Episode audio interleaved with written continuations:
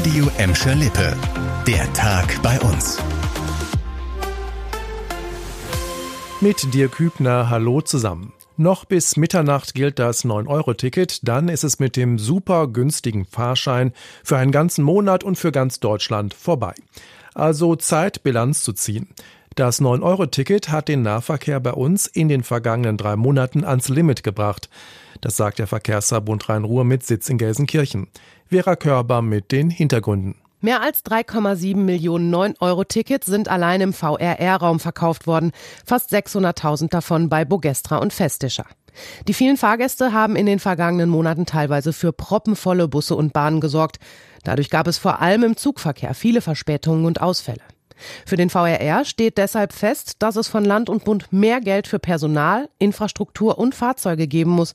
Anders könne der Nahverkehr nicht zukunftsfähig werden. Das 9-Euro-Ticket sei aber schon ein wichtiger Schritt in Richtung Verkehrswende gewesen, so der Verbund. Die Verkehrsbetriebe hoffen jetzt, dass viele Kunden dauerhaft auf Bus und Bahn umsteigen. Wir bleiben beim Stichwort Bilanzen. Auf dem Arbeitsmarkt bei uns gibt es im Moment kaum Bewegung. Die Arbeitsagenturen haben heute die Zahlen für August veröffentlicht. In Bottrop und Gelsenkirchen sind die Arbeitslosenquoten ganz leicht gestiegen. In Gladbeck ist sie gleich geblieben. Insgesamt waren in diesem Monat gut 28.200 Menschen bei uns auf der Suche nach einem Job.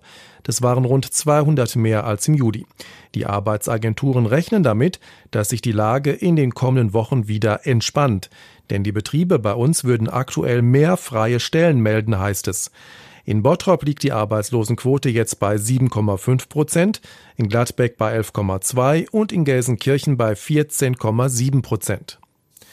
Müll, Lärm, illegal abgestellte Autos und Raserei. Seit Jahren ist die Liste der Missstände am Problemhaus Steinstraße 72 in Gladbeck lang.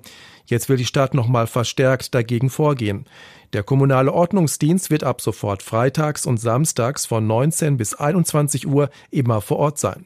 In Abständen von sechs bis acht Wochen soll es regelmäßige Kontrollen geben, bei denen überprüft wird, wer in den Wohnungen gemeldet ist oder nicht. Mittlerweile hat die Stadt in dem Hochhaus selbst eine Wohnung gekauft. Darin soll es zukünftig Beratungen und Sozialarbeit geben. Außerdem will die Stadt erreichen, dass ein Sicherheitsdienst an den Wochenenden für Ordnung sorgt, zunächst für ein halbes Jahr befristet. Die Stadt Gladbeck reagiert mit den Maßnahmen auf immer mehr Beschwerden von Anwohnern. Diese Meldungen werden laut Stadt seit Juni immer mehr. Das war der Tag bei uns im Radio und als Podcast. Aktuelle Nachrichten aus Gladbeck, Bottrop und Gelsenkirchen findet ihr jederzeit auf radio und in unserer App.